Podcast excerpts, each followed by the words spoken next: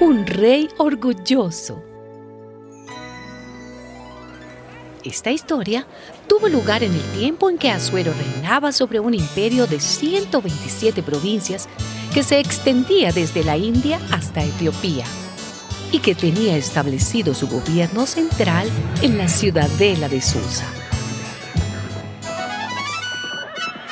En el tercer año de su reinado, el rey Asuero dio una fiesta, con el fin de mostrar la riqueza y grandeza de su reino y el extraordinario esplendor de su poderío.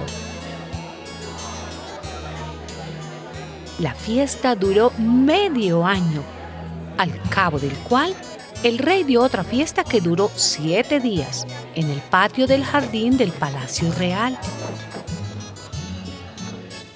Todos los que vivían en la ciudadela de Susa, tanto los más importantes como los menos importantes, fueron invitados. El patio estaba adornado con finas cortinas blancas y azules.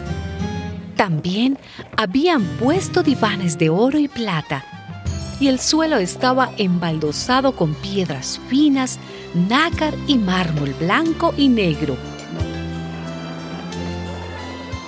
Las bebidas se servían en copas de oro, cada una de ellas de diferente forma. Y el vino corría en abundancia, como corresponde a la generosidad de un rey.